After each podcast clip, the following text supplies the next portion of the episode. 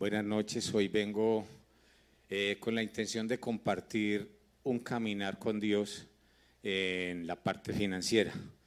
Realmente Dios tiene tratos con nosotros y, y para mí ha sido la parte financiera por donde Dios ha querido eh, enderezar mi carácter. Realmente somos muy rebeldes y Dios de todas maneras está con nosotros organizando nuestro carácter y entre más rebeldes seamos, pues Dios más se va a empeñar en nosotros y vamos a sufrir. Yo creo que la obediencia hace parte como de, la, autoprotección, porque entre más rebeldes seamos, más podemos sufrir.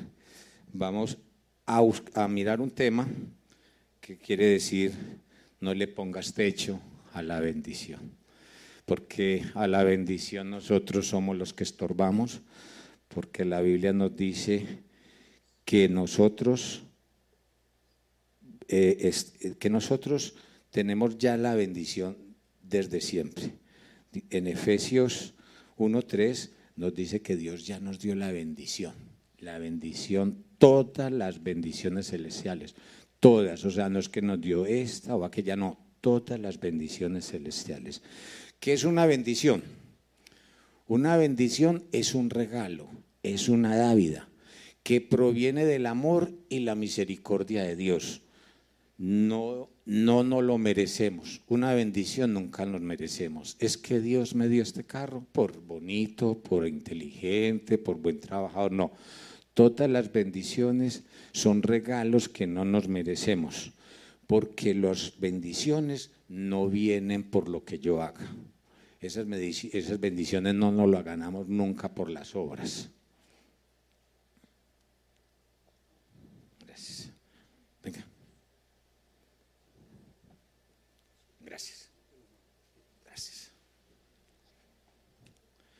La bendición, como te digo, ese proviene de Dios. Dios te bendice para qué? Para que acumules en graneros. ¿Para qué? Dios te bendice para que la bendición siga hacia abajo. ¿Han escuchado alguna vez un pueblo demandando a una finca porque la finca decidió voltear el río nomás para él? Y dejó un pueblo sin agua. ¿Y qué pasó? Él se tomó que la bendición era para él y no era para nadie más. Y algo parecido en la realidad de nuestras vidas. ¿Será que nosotros llegamos con la bendición y qué hacemos? Nos quedamos con ella, la compartimos. La verdad es que Dios te bendice para bendecir a otros. Hay unos obstáculos que nosotros ponemos a la bendición, porque nosotros somos los que colocamos los obstáculos, porque ya está claro Dios nos dio las bendiciones celestiales desde siempre. O sea, nosotros lo único que tenemos es echarle mano. ¿Pero por qué? Nosotros somos los que ponemos las barreras. Una de las barreras que nosotros colocamos, una de las tantas barreras que colocamos a esto, es que nosotros eh, somos desobedientes de la palabra de Dios así la colocamos, somos desobedientes. Nosotros vamos hasta cierto punto. Ya de ahí, cuando perdemos la fe, pasamos a hacer las cosas en nuestras fuerzas. ¿Y qué es lo que pasa? Que eso es falta de fe. Cada desobediencia es una falta de fe. Cuando tú cometes una infracción, cuando tú cometes un pecado, cuando tú atentas contra la integridad de alguien, contra el capital de alguien, cuando tú no cuidas las cosas ajenas, Señor, cuando tú no honras a Dios, eso es falta de fe.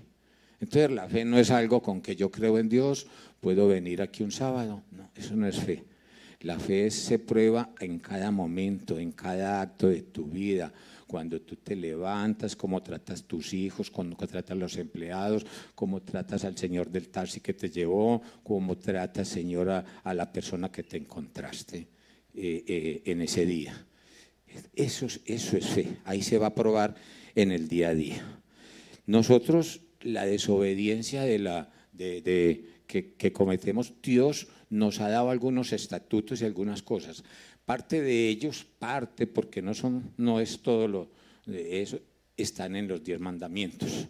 Los diez mandamientos, pues los conocemos, pero muchas veces son de manera literatura, ¿cierto? Dios dice en los diez mandamientos que lo primero es el amor a Dios, ¿cierto? Y ahí están los diez mandamientos. No se está hablando, no se están hablando de los diez mandamientos. Los diez mandamientos nos dicen eso, no tendrás dioses ajenos delante de mí. No te harás ídolos delante de mí. Algo parecido a la realidad. No y, no te harás ídolos y no te inclinarás en ellos. Tú no te la, la, palabra de Dios dice que nosotros no tenemos que arrodillarnos delante de estatuas, delante de imágenes. Hacemos imágenes de quién, del Dios del cultivo, que del Dios del sol, que del Dios de la prosperidad. Que Dios. Hay un solo Dios. Dios es celoso en eso y, y solo hay un Dios. Entonces, Él nos dice, no hay más dioses, no te hagas ídolos. No tomarás el nombre del Señor en vano, porque no, no, de eso no te va a perdonar.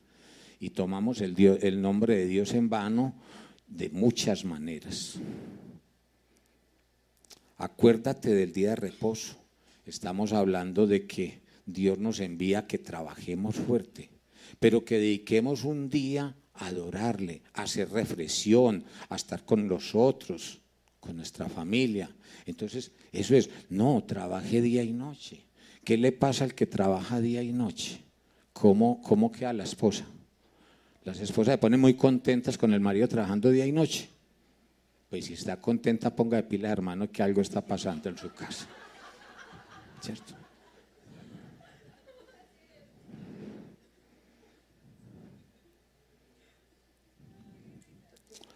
Dice también, honra a tu padre y a tu madre. Y tiene promesa, tendrás larga vida. Eso de honrar a padre y madre también, pues si no somos capaces de honrar a Dios, imagínate al papá, ¿cierto? Y hay veces, hay tantos ancianos tirados en asilos, pero los más afortunados, porque en la acera vemos mucho. No matarás no cometerás adulterio, no hurtarás, no darás falso testimonio contra tu prójimo, no codiciarás nada de tu prójimo, nada es nada. Aquí no le están diciendo, no, envidiarle el carro. Algo pasa en la realidad. ¿Alguno ha sentido envidia? Y en el caso mío sí. Algunas veces he envidiado cosas de eso. Pero es que el Señor nos llama que eso no lo debemos de hacer. ¿cierto? Entonces, la verdad, vemos estos mandamientos y si podemos ver del 1 al 4, habla más bien de la omnipotencia de Dios, la grandeza de Dios, el Dios que tenemos. Nosotros tenemos que reconocer que tenemos un Dios grande y poderoso. Yo no entiendo por qué podemos pedirle al Dios Hombre, Señor, unas chanclas así sean de segunda. Señor, tengo un Dios rico, un Dios poderoso, ¿cierto? ¿Cómo ora un señor de la bolsa de Nueva York? Él va a orar por monedas. No, Señor, imagínatelo orando por moneda. El Señor ora por millones de dólares. Señor, haceme este milagrito. Y nosotros para el mercado nos da pena. Señor, el mercadito así sea sin carne. No, no tiene. No tiene sentido, ¿cierto? No tiene sentido. Si tienes un Dios poderoso, entonces si vemos que los primeros cuatro versículos hablan de que tú tienes que interiorizar qué tamaño de Dios tiene. Es que si usted ve a la persona, se da cuenta del tamaño de Dios que tiene. Hable con alguien y ahí ve el tamaño de Dios que tiene. O sea que parece que el Dios tiene muchos tamaños de acuerdo a la mente de cada cual. ¿Cierto? Entonces, Usted tiene el Dios que su mente le alcanza a dar, ¿cierto? Si usted tiene un Dios que no es capaz de quitarle una gripa, hermanito, lo siento, ¿cierto?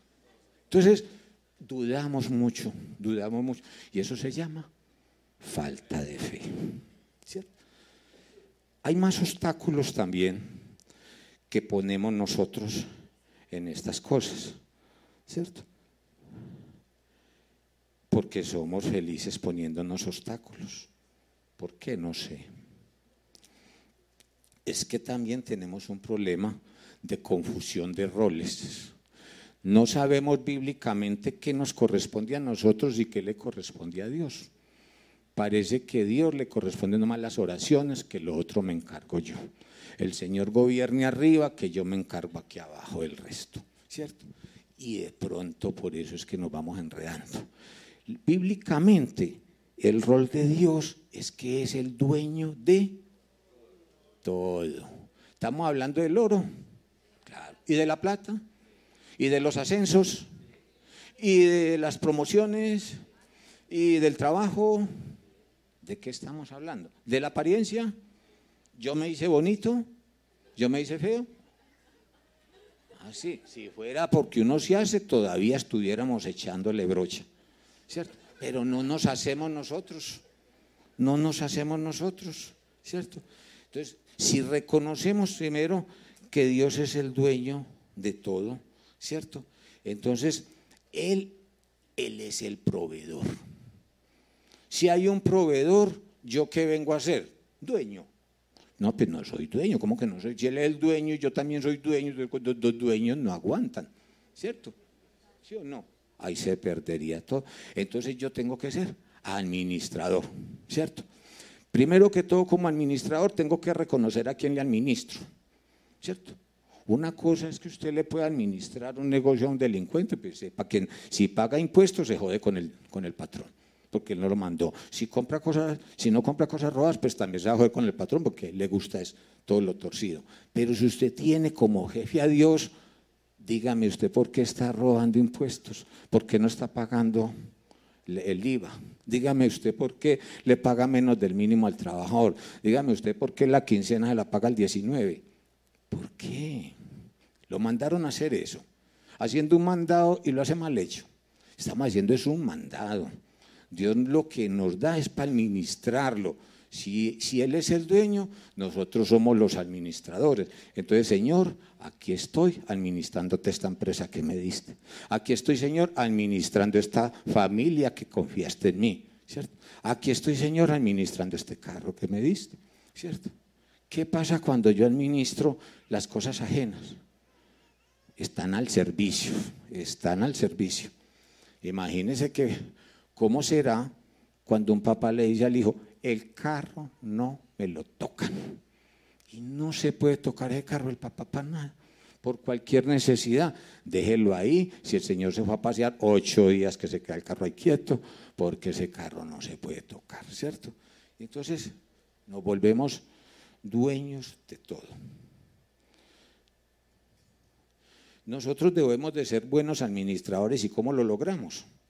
Pues en Romano nos dice dando cuentas a Dios en todo. O sea, el que es administrador, tenga por seguro que tiene que dar cuentas. Ah, no, yo soy un administrador, pero a mí no me llamen a cuentas. Ah, y eso es lo que nosotros queremos hacer. Dale cuentas, no, no, no, no cuentas, a mí no me pidan cuentas. Nosotros no queremos dar cuentas, ¿cierto?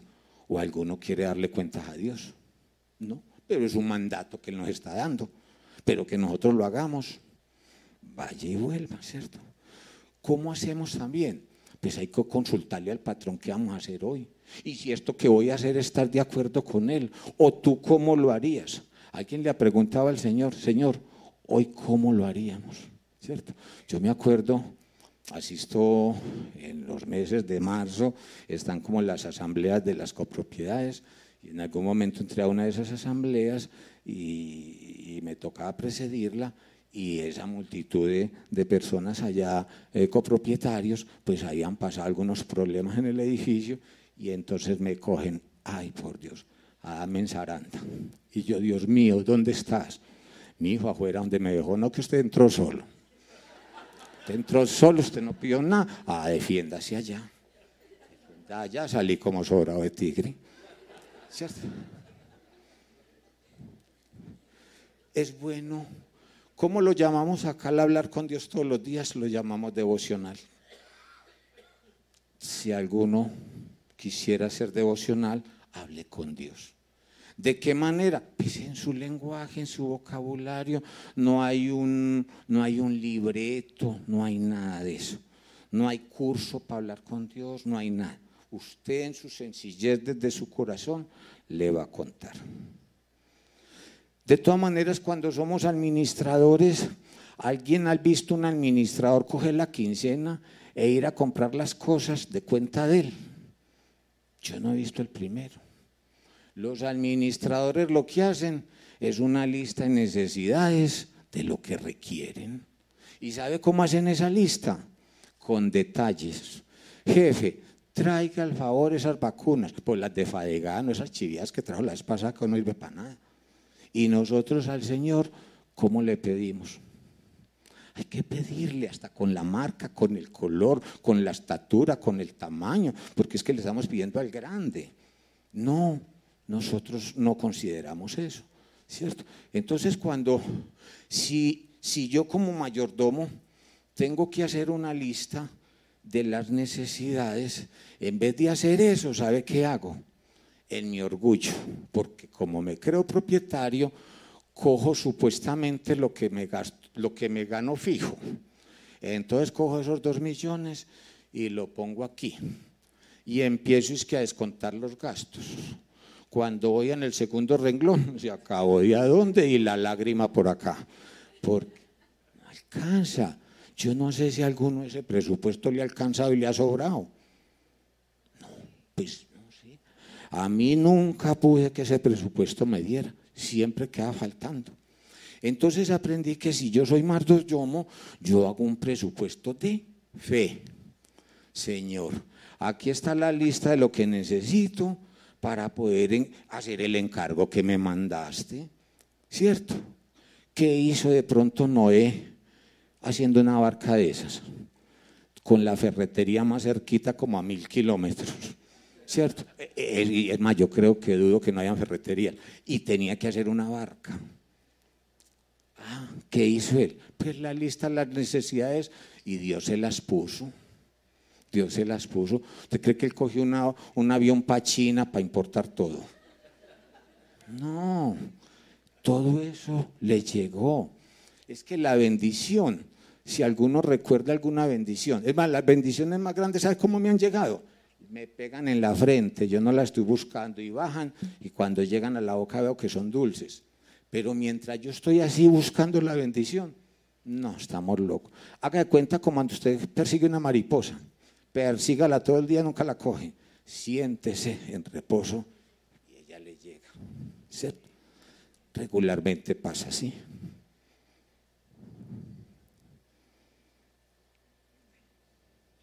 En la lista de las necesidades, hermano, no sea tacaño con el lápiz ni con la...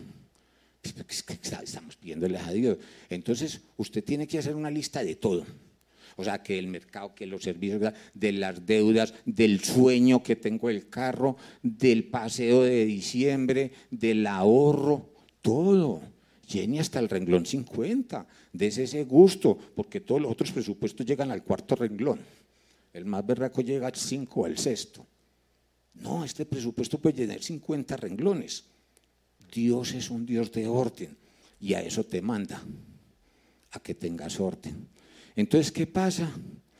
Cuando Dios te manda la bendición, tú tienes que organizar ese recurso de acuerdo a las prioridades. Tú tienes que enumerar esos 50 renglones del 1 al 50. ¿Y cuál es el primero? Paseo a Miami. No, no, el primero no puede ser eso, hermano. Primero es el arriendo. El segundo, entonces cada uno tiene sus prioridades. Póngala. No le pastelee al otro, ¿sabe por qué? Porque sus necesidades no son las del otro. ¿Cierto? Eso es un presupuesto personal. Es que el, primero para mí el arriendo, no para él no, porque es que tiene casa propia. Entonces para él no es prioridad. Hombre, que el estudio, que la salud, ponga todo. Las deudas, póngalas allí, que eso es lo que, lo que Dios quiere. Entonces tú vas llenando de acuerdo a eso. ¿Qué vas a hacer? Vas a sacar de ese presupuesto, pues hay unas cuatro copias. ¿Para qué? Para que pongas uno en la almohada, otro en el espejo del baño, andar con otro aquí en el bolsillo, porque lo que te queda es orar por eso. Eso es lo que vas a hacer por ese presupuesto. No es todo loco a ver qué hago, ¿cierto?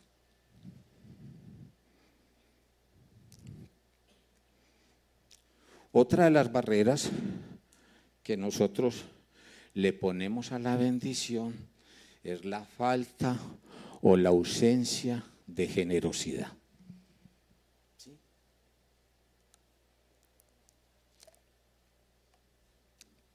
¿Cuántas veces en la Biblia han leído ustedes que Dios los invita a ser generosos? Una, dos o tres.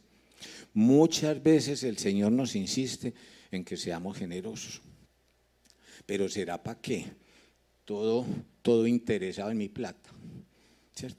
Eso es un puro interés en mi plata. Recuerde que Dios está más interesado en formar tu carácter y doblegar tu corazón.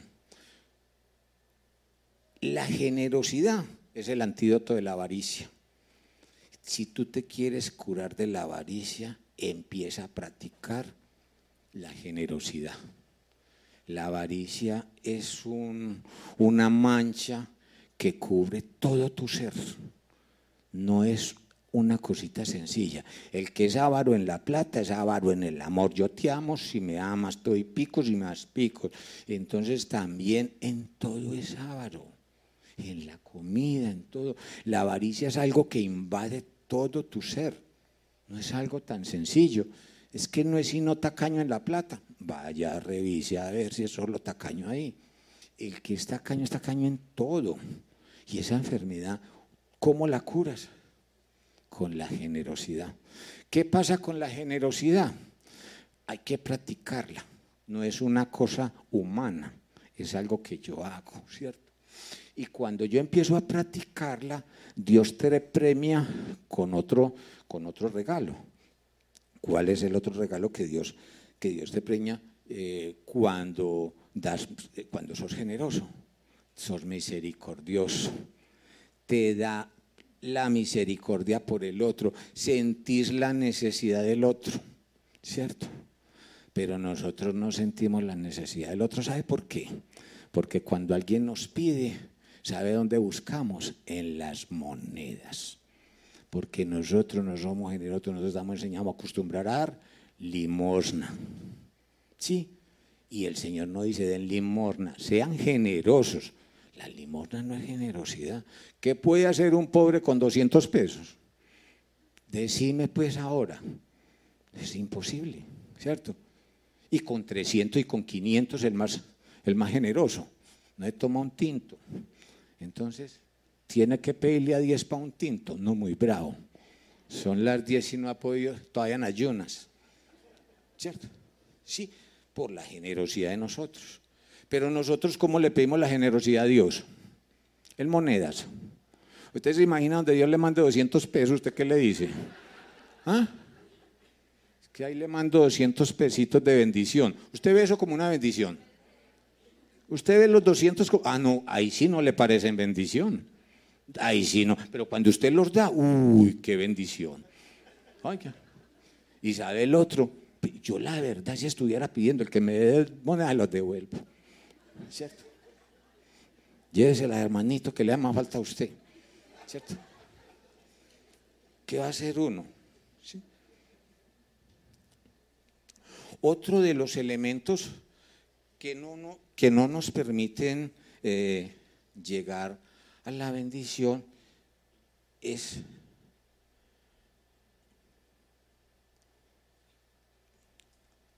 que presumimos del futuro.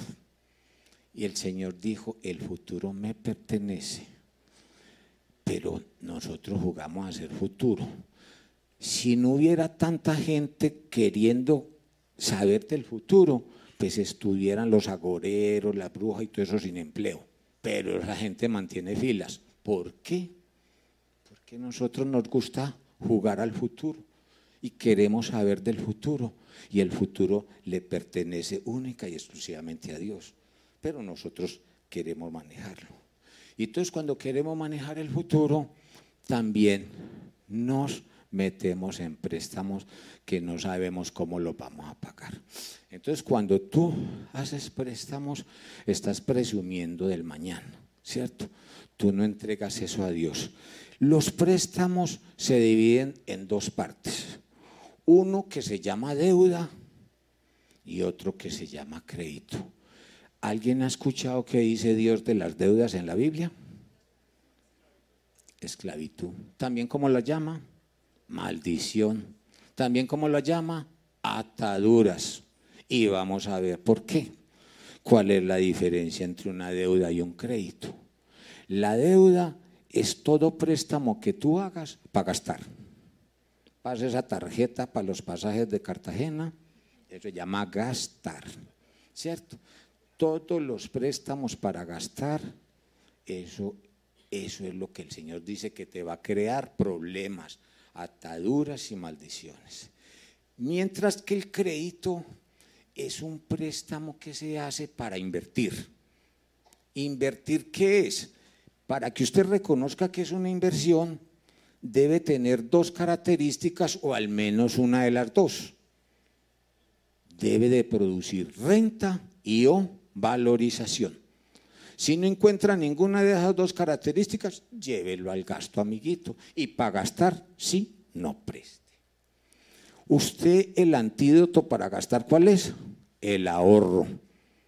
Ahorre, hermano, para la bicicleta. Empiece a ahorrar para el carro, ¿cierto?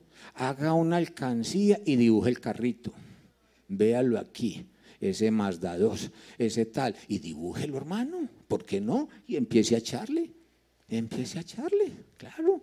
Yo me acuerdo, sí, como unos años atrás, en el éxito, iba a empezar el mundial y un televisor como de 67 pulgadas, 5 millones y medio de pesos, no es sino que firme aquí amiguito, que en plenas cotas, quién sabe, 3, 4 años y pagando eso, se acabó el mundial y llega el otro mundial y yo todavía viendo. Entonces, el hijo se vino triste. ¿Por qué? Porque el mundial iba a empezar y nosotros, pues, con un televisorcito chiquito. Pues entonces empezamos a echarle a una alcancía y pusimos el televisor, eh, eh, recortamos un televisor para ir una revista y lo pegamos a la alcancía. Y ese era tan, tan, tan. Y póngale por ahí a los, cuando empezó el mundial, en un almacén salieron las promociones y los televisores con un 60%. Ese televisor lo conseguimos el mismo en 1.700.000. Y entonces dice uno, ¿cuál es? El ahorro es el antídoto del endeudamiento. ¿sí? Nosotros le debemos de correr al endeudamiento. Y las deudas hay que pagarlas. Por ahí alguien me dijo, las deudas viejas no se pagan y las nuevas se dejan envejecer. Ah, sí, qué belleza. ¿Cómo no? Vea, hombre, las deudas hay que pagarlas, ¿cierto? Les hago un paréntesis para hablar un poco de mi vida. A los 30 años me casé. Lo que había recogido en 30 años me cupo en una bolsa del éxito que ese fue el trasteo que hice para donde mi señora. Eso era lo que había recogido. Cuando uno se casa, Dios diseñó al hombre no solo. Entonces, afortunadamente encontré una mujer que codo a codo arrancó conmigo y, a lucharla. Y a los cinco años ya teníamos una empresa con 15 trabajadores, dos casas, dos carros y todas esas cosas. Y entonces, claro, como yo venía de abajo, era un humilde trabajando y todo era... Pero cuando yo no empieza a ver, es que está en un morrito, y entonces ya empieza a divisar para abajo, entonces empiezan a llenar de orgullo y de vanidad. Y entonces ahí es donde empecé, que ya me quería codiar en los otros restaurantes, pertenecer a un club. No, mejor dicho. Entonces, esa vanidad y esa desobediencia, pues me llevó a que se despertara el devorador. El devorador es un animalito que come hierro, carne, come de todo y rapidito. En un año se comió lo que hemos construido en cinco, en menos de un año. Y fuera de eso, no contento con eso, quedamos con una deuda como de 400 millones hace 20 años. O sea, lo, quiero decir que es el devorador. Eso de come y no tiene, no llena, no lo llena usted con nada. ¿cierto? Nosotros, pues, en ese, en ese mm, transcurrir tan tremendo, pues la verdad empezamos a, a mirar cosas, pues como realmente era muy, muy difícil esos momentos y fuera de eso mi esposa me dice un día, nosotros pues en esa abundancia de escasez que teníamos en esa quiebra, y dice mi señora que fue donde el médico y le dio una noticia que estaba esperando un bebé. Yo miré para arriba y sí la sacaste del estadio. Cierto, porque es que muy... Cuando nació esa niña tuve que llorar y arrodillarme y decirle, que me perdonara, que ya era la bendición más grande que había venido a mi vida.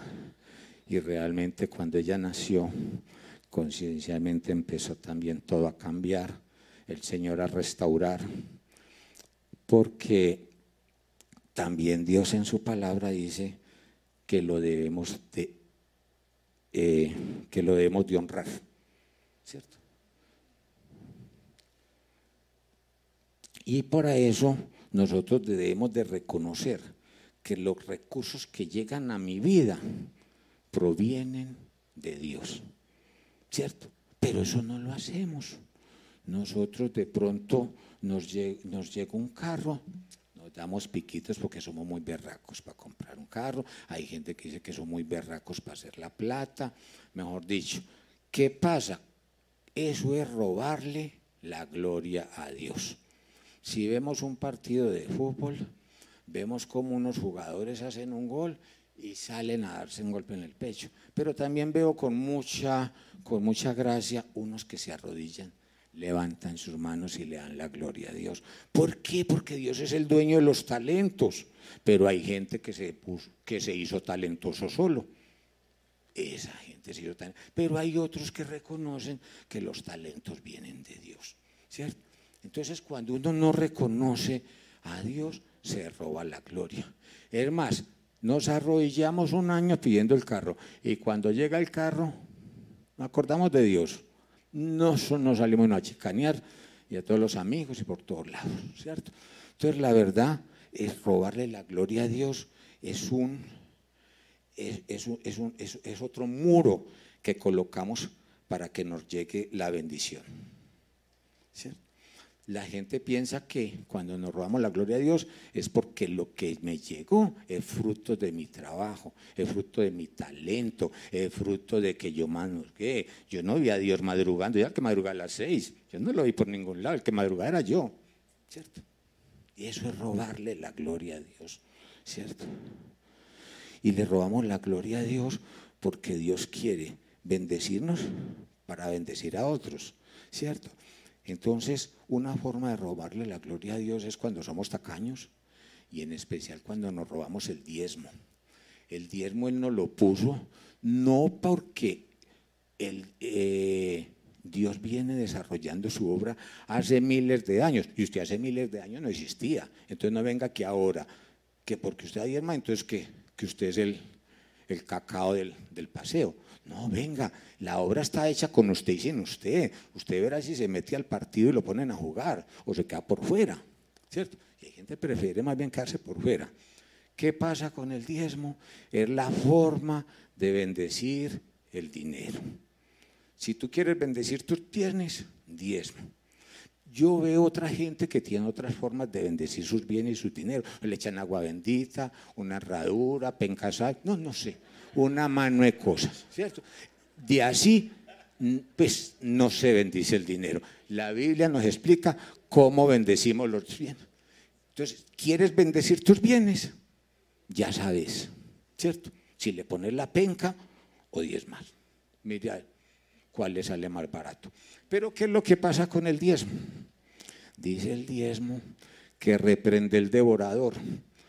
El devorador es ese animalito que se comió todo lo que ha conseguido en cinco años, en ocho meses. El devorador es que cuando uno se levanta, lo primero que hace es que con el dedito chiquito le pegó a la pata a la cama y ya empezó mal el día, ¿cierto? Y fue al garaje y encontró la llanta chuzada. Y salió a la esquina y por andar de afán no se puso el cinturón y ahí llevé su parte. Y como llegó tarde al trabajo, lo suspendieron. Se llama devorador. Algunas veces uno cuando el devorador está, cuando yo tenía ese devorador tan alborotado, un día dije, hoy no pierdo un peso. ¿Sabe qué hice? Me encerré en una pieza y no salí. Porque cuando salía a la calle perdía. Es el devorador. Entonces, ese, ese fue el único día que no tuve devorador, ¿cierto? Pero encerradito, ¿cierto? Entonces, mire, vale más el 90% bendecido que el 100 sin bendición. Y fuera eso, no. Venga, es que yo primero me ganaba no el 100. Como no pagaba impuesto era el 110, más el IVA era 120, más como no pagaba los salarios justo eran como, no es que yo con el 150 aguantando hambre. Vea, vive más fácil usted, más como con su 90 que con su 150. Esa es mi experiencia que les traigo, ¿cierto? Porque Dios es un Dios que se fortalece, que, nos favorece no en la fuerza del caballo. Él se magnifica en tu corazón, en la humildad que tú les pongas. Dios quiere que tú le reverencia. Dios quiere que tú seas, seas, seas el que le pide a Él. Él quiere ser tu proveedor. ¿cierto? Nosotros en esa, en esa abundancia, escasez, un familiar, mi cuñado, me dijo, le voy a explicar cómo aprendí a diezmar. ¿Cierto? es que cuando estamos quebrados, un, hermano de mi esposa tiene dinero y hermanito, no, yo no soy capaz de verlos así. La verdad, hermano, mire a ver cómo vuelven a montar el negocio. Yo les voy a prestar 100, 200. ¿Qué necesita? Dígame, ¿qué necesita? Y arranque, ¿cierto? Pero nosotros, pues, es más, yo no tenía culero, era un serpentario, porque había de todo. Y entonces le dije yo, Señor, Mío Dios, amiguito, no te puedo aceptar más te voy, mucho menos para la familia. Estoy con problemas con todo mundo, ahora para meterme para problemas con la familia. Entonces él insistía, ve, me pagas en tres años. Ve, ponele pues nomás un interesito del uno. Está bien, del medio. Yo, hermano, no quiero deudas, ni mucho menos por la familia. Pues el hombre como que se le fue subiendo y me dijo, hermano, ¿qué quieres? ¿Que te la regale? Yo no, no, hombre, nadie había sido tan generoso conmigo como vos, ¿cierto? No, no está bien, se lo regalo. Ahí le va a mandar la platica en la cuenta de su mujer. Y entonces era la hermana. Yo llegué donde mi mujer y le conté, y dijo, uy, increíble, mi hermano nunca ha sido generoso. Y está muy raro eso, hermano. Usted no ve que eso, eso viene de Dios. Claro, mamita. ¿Usted tiene dudas que es una.? No, no, mi amor, yo no tengo dudas que es una bendición. Bueno, entonces usted sabe si es una bendición, debe de diezmar. Yo, ay, fue, diezmar, ¿cómo así, mamita? O sea, si, me da 100, 10. No, es que los 100 son como muy precisitos para lo que vamos a hacer. Para sacar 10 de ahí, no, pues ahí nos tiramos en el milagro. ¿Cierto? Entonces, ¿qué dijo mi señora? Mi señora ya venía diezmando un año atrás. Y me dijo, póngale techo a su bendición, no joda. Ese, ese día me mandó a dormir en el sofá. En esa época no era como hoy que uno desde su celular mira el saldo y todo eso, no. Había que madrugar al banco a meter la tarjeta en el cajero. Y entonces nosotros eran las siete y media esperando a las ocho que abrieran el cajón. No, nosotros así, ay, hijo de madre. Eso apenas metimos esa tarjeta y la señora al lado. Ton saldo, 15 porque yo le había dicho a mi señora, vea, hagamos algo, para que vea cómo soy yo, no vamos a más millón y medio. Pues claro, cuando metimos la tarjeta dijo 15, ahí me vio, ahí le puso el tope a su bendición, ahí tiene su bendita bendición y chao, se fue ella. ¿Para qué alcanzaron esos 15? Nosotros ya mi señora tenía, en ocho días nacía la muchachita, no tenía ni un pañal, a los otros, como dos meses antes de nacer, ya le han regalado cuna, y ahí está nada, ni pañales, ¿cierto? Entonces nosotros teníamos como ocho meses de arriendo, eso no alcanzó sino trum. Como dijo, a los dos días ya no había nada de eso, ¿cierto? Después me di cuenta con el tiempo que el Señor no permitió que eso fuera así, porque la gloria iba a ser para mi cuñado y yo iba a quedar inmensamente endeudado el resto de mi vida con él y ese iba a ser mi ídolo y él no iba a permitir que yo tuviera otro ídolo diferente a él. Y por eso dejó que él me fuera restaurando poco a poco. Y hoy por hoy podemos contar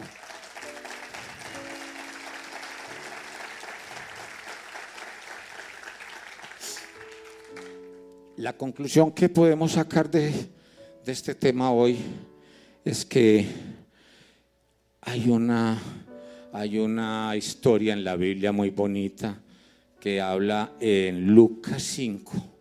En Lucas 5, cuando el Señor llegaba a los pueblos, eso se llenaba. Le cuento pues que eso se llenaba, no únicamente la cuadra, sino la manzana y el resto. Entonces, hay, siempre hay amigos verdaderos. Hay unos interesados y otros verdaderos. En este caso aparecieron unos amigos verdaderos que tenían la particularidad de que tenían un amigo paralítico. Entonces ellos eran hombres de fe y dijeron, si llevamos este hombre allá y el Señor lo toca, pues se va a sanar. Pero resulta que es que pasar por toda esa fila eso era imposible y todavía con el paralítico, no, no, no, no les daban paso. ¿Por qué? Porque no les daban paso. Imagina esta gente que hizo. Fue y se montó por la casa y cogió y quitó las tejas y rompió y ¡pum! Allá tiraron el... Allá ver ahí lo bendición normal. ¿Cuál es la invitación hoy? Rompan el techo. Vamos a romper el techo.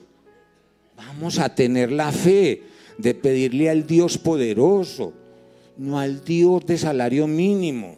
No, vamos a pedirle a un Dios, porque hay más pobreza en nuestras mentes que en nuestros bolsillos. De hecho, cuando empecé con la primera empresa, le dije a mi suegro que él fuera el gerente y me dijo, pendejo, no es que aquí van a necesitar para los cheques para todo eso y yo por ahí estoy a dónde no tenía la fe, ni siquiera en mí. Y sabes que Dios tiene tanta fe en nosotros que te ha confiado una familia, que te ha confiado unos bienes, que te ha confiado una empresa, que te ha confiado unos amigos, que te ha confiado una iglesia. Y nosotros hay veces no tenemos la fe en nosotros. Hoy queríamos decirles también que nosotros somos los responsables de nuestra bendición. Si estás en ruina, examina tu corazón. ¿Dónde está tu carácter? El problema no es de dinero, el problema es de corazón.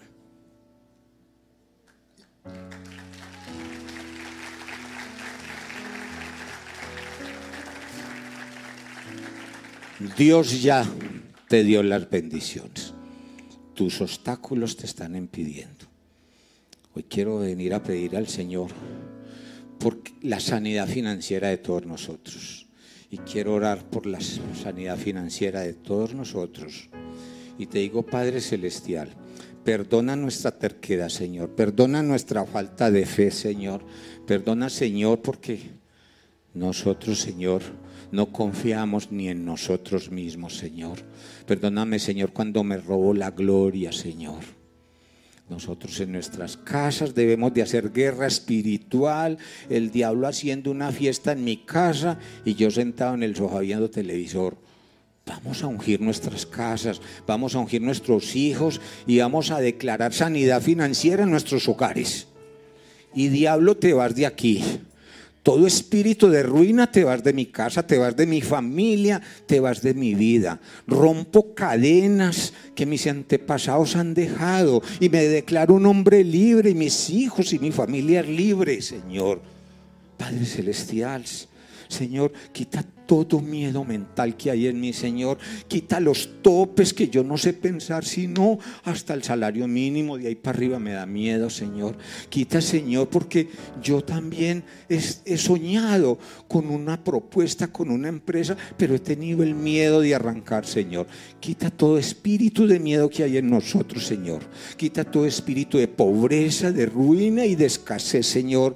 Y soy un hombre libre, nos declaramos libres para tu gloria, Señor. Seremos buenos administradores de los recursos, Señor. Me niego a creerme propietario, Señor, y me declaro administrador, Señor, y te pido que desde lo alto, tú, Señor, me des los dones, los destrezos y la talento y sobre todo la voluntad de obedecerte, Padre Celestial, que yo pueda hacer las cosas conforme a tu voluntad. Bendito Señor nuestro, alabado sea tu nombre. Gracias Señor. Tengo un Dios grande, poderoso, millonario, maravilloso, Señor. No tengo un Dios de pobreza, no tengo un Dios de tristeza, no tengo un Dios de ruina, Señor. Tengo un Dios de abundancia. Declaro abundancia. Señor, que la abundancia en nosotros, esto no es un evangelio de prosperidad, esto es un evangelio de obediencia, Señor. Es evangelio de prosperidad. Aquí no se trata yo puedo, yo puedo, yo puedo, yo soy capaz. No, aquí tú eres capaz, Señor. Tú eres el rey, tú eres el que me provee, tú eres mi proveedor. No soy yo, no son mis recursos, no es que yo puedo, Señor. Sana nuestro corazón, Señor.